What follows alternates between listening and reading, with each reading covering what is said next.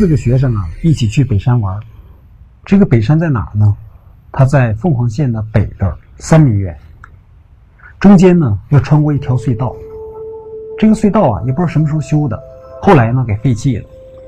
那里头很潮，黑乎乎的，一般人不敢走。这个北山啊很少有人去，很多人在传说那个地方闹鬼。去北山玩这个主意最早是葛东提出来的。葛东啊以前去过。这葛东呢，他老爸原来是财政局的一把手，在他小的时候啊，他老爸呢就因为受贿，这个被抓进监狱了。一直到现在还没有出来。葛东他妈呢，就跟另外一个男人远走高飞，偶尔呢会给他寄点钱。这小子长得挺帅，但是呢从小就爱打架，还偷东西。另外三个人呢，一个叫尹学军，是个男孩还有两个女孩一个叫江春梅，一个叫小小。他们和葛东啊。从小都是在财政局那个大院里一起长大的。现在呢，尹学军、江春梅和小小他们在一所美术学校学画画。葛东呢，在一个电脑学校学电脑。四个学生啊，走到那个隧道跟前的时候，那个小小啊，有点退缩，毕竟是女孩子嘛。他说：“不行的话，我们就回去吧。”葛东说：“有什么呀？”走，他们谁都没有想到那天啊，他们会碰到那样一件吓人的事儿，太恐怖了。葛东呢，说完他就啊拉着那个江春梅先走进去了。尹学军啊有点喜欢那个江春梅，而江春梅呢喜欢葛东。尹学尹学军啊就想不明白，这个江春梅到底喜欢这小子什么？他看着葛东拉着江春梅走进隧道，他心里啊有点醋。接着，他呢和小小也一起走进去了。葛东为了显示他胆子大，他在黑乎乎的隧道里啊还唱起京剧来了。那戏文是这样的：“魏贤弟赴汤蹈火，你千不该万不该，不该将为兄吊起来。”事后想起来，这事儿啊，从刚开始的时候就不对头。当尹学军和小小走出隧道的时候，他们竟然没有看见葛东和江春梅。这俩人哪儿去了？尹学军和小小不可能超过他们，因为那隧道啊比较窄。如果他们俩超过前面那两个人的话，那么肯定要撞在一起。那么这两人哪儿去了？他们回头一看，那个隧道啊，黑乎乎的，有一股寒气涌出来。他们俩就这时候就有点害怕了。尹学军和小小在这个隧道外边等了足足有七八分钟，这时候才听见隧道里传出了脚步声。紧接着，他们看见两张苍白的脸闪出来，正是葛东和江春梅。他们笑嘻嘻就走出来了。尹学军啊，有点生气。他说：“你们胡闹什么呀？”那江春梅走过来，牵了牵他的衣角，说：“跟你开个玩笑，你生什么气呀？”就这样，四个人啊，继续朝前走。走出隧道以后啊，前边就是一个下坡，有一条羊肠小道，一直通到这个山谷的底下。出发之前，那个尹学军和葛东他们买了呃两包吃的。现在呢，这两个男生分别背着他们，四个人一起沿着那个羊肠小道下到了山谷，把那个包打开，把食物拿出来，你争我抢，吃完了。然后呢，他们四仰八叉的躺在草地上，开始享受阳光。这个地方真安静。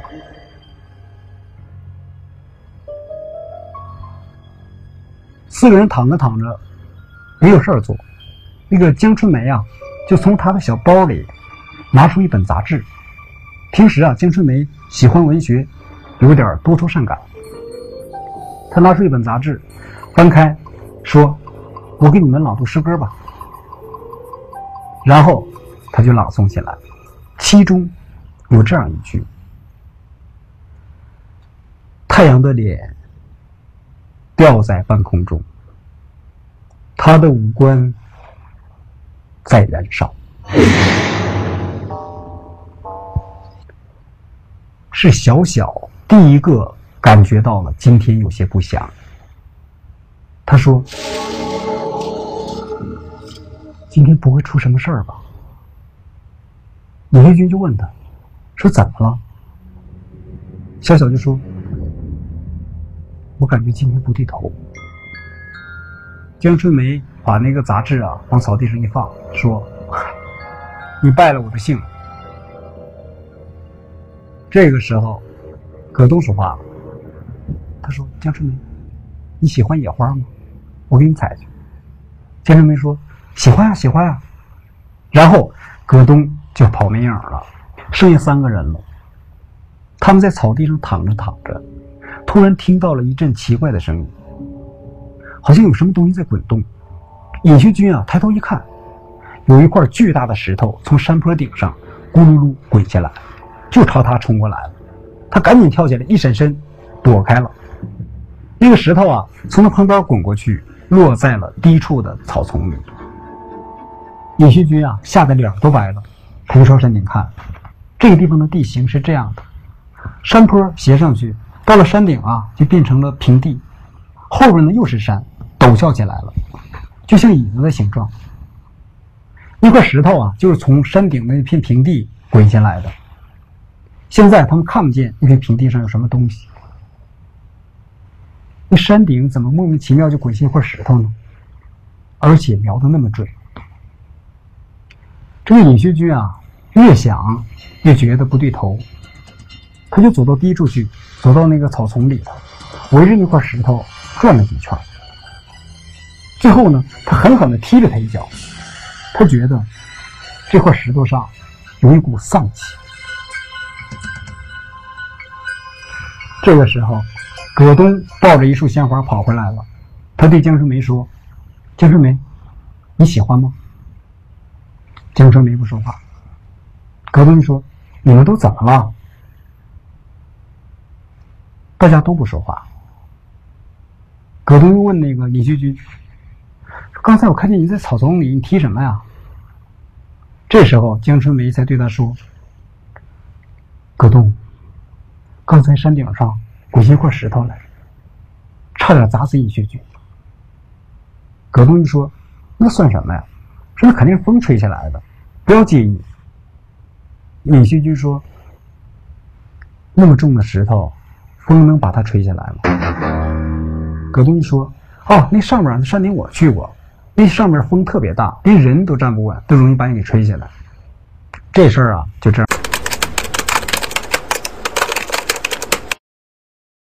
样过去了。可是呢，尹学军心里头一直就不落地儿，而小小。”也非常敏感，他总是朝山顶上看。接下来呢，大家开始讲故事，每个人讲一个。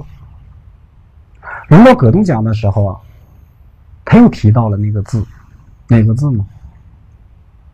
调。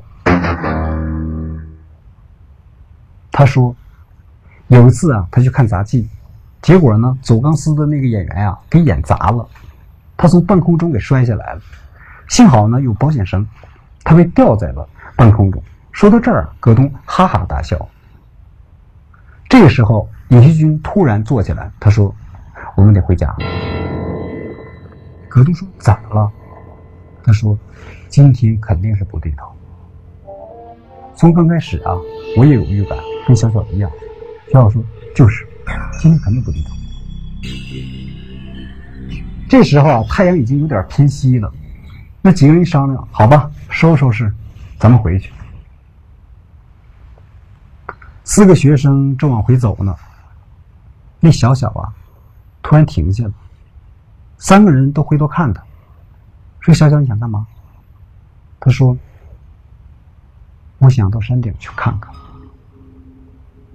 李学军朝山顶看了看，说：“得我去吧。”然后他噔噔噔噔噔就爬上去了。三个人啊，在这个山坡上等着他。过了大约有十几分钟，突然他们听见山顶传来了一声别惨烈的叫声，正是这个尹学军。他说：“快跑！”三波发生什么事儿？掉头就跑。尹学军啊，冲得更快，他很快就追上这三个人，然后跑到他们前面去了。两个女孩被落在后边，这小小啊就哭。一边哭一边喊：“你们等等我！你们等等我！”葛东回头看了看，其实啊，山坡上除了这两个女孩，没有什么其他的东西。他就返回来，左手拉着小小，右手拉着江春梅，接着往前跑，就跑向那个隧道口。三个人啊，一直朝上跑，沿着那条羊肠小道。他们一直跑到隧道口的时候，才看见尹学军。他停下来了，在路边坐着呢。他那脸呀，跟纸一样白，大口大口喘着气。葛东就问他：“尹学军，你看见什么了？”尹学军不说话，还在那大口大口喘气。葛东又问：“尹学军，你说呀，你看见什么了？”尹学军这才说话：“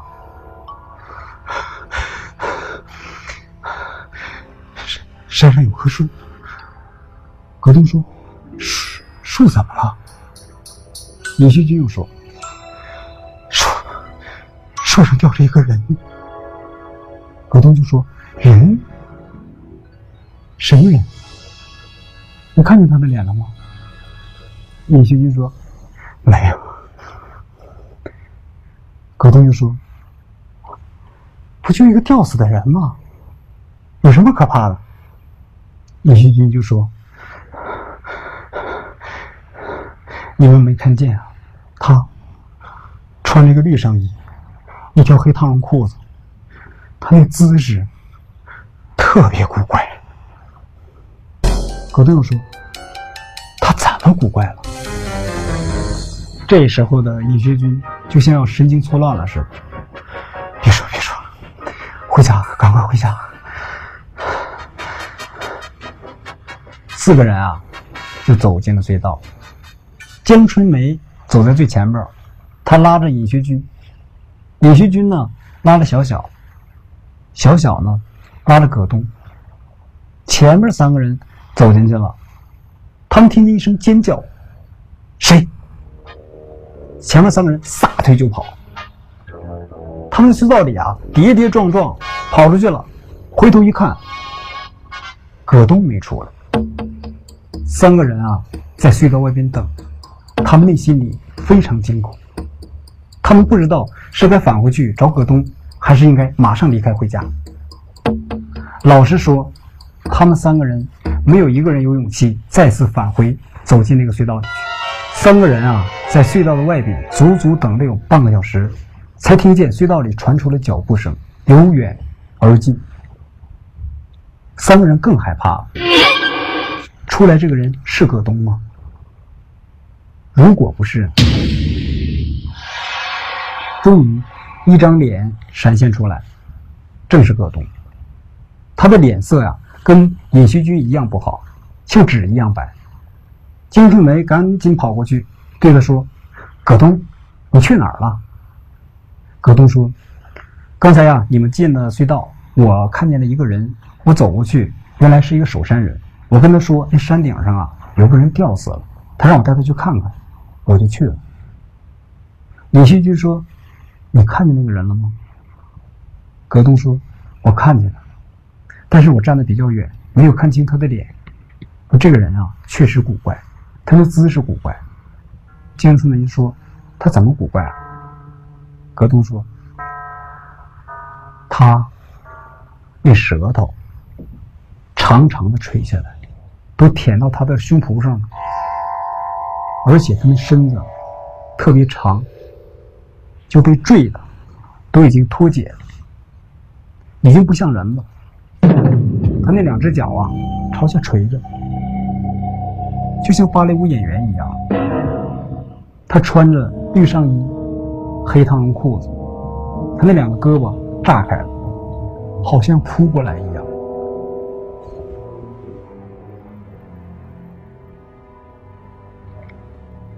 这件事儿啊，从刚开始的时候确实就不对头。咱们想一想，他们来的时候走进隧道，葛东呢在前面唱京剧，他里头唱到：“你千不该万不该，不该将胸吊起来。”他们在山谷里吃完饭呢，江春梅朗诵诗歌，里头有这样一句：“太阳被吊在半空中。”接着讲故事的时候，葛东又说：“有一次啊，他看见一个演员演砸了，杂技演员，他被吊在了半空中，还真好像有什么预兆。可是呢，当时他们都没有感觉到。四个人朝回走的时候啊，都心事重重，都不说话。尹学军呢，总感觉葛东啊不停在看他，偷看他，那眼神很奇怪。”他就停下了，又问：“葛东，总看我干什么呀？”这个时候啊，大家都很敏感。葛东就说：“我说说你可别害怕。”李新军说：“你越这样说我越害怕，到底怎么了？”葛东就说：“你听没听过一个说法？吊死的人啊，踩过的东西是不能碰的，因为吊死的人啊都会变成恶鬼，谁碰了他最后踩的那个东西，他就会追谁。”一直追他一辈子。尹旭军说：“你什么意思啊？”葛东就说：“刚才啊，我到山顶上看了，那个吊死的人啊，下边堆了一堆石头，最上面那个石头不见了。刚才从山坡上滚下来那块石头，就是那个吊死的人最后踩的那块石头。你碰了他。”江春梅啊，轻轻的拉了拉葛东的胳膊，小声问他：“你碰那块石头？”葛东说：“我我我没有。”尹学军不说话了，他看着远方，满眼啊都是惊恐。小小碰了碰他，说：“尹学军，你不要多想，不会有事儿。”尹学军说：“我完了。”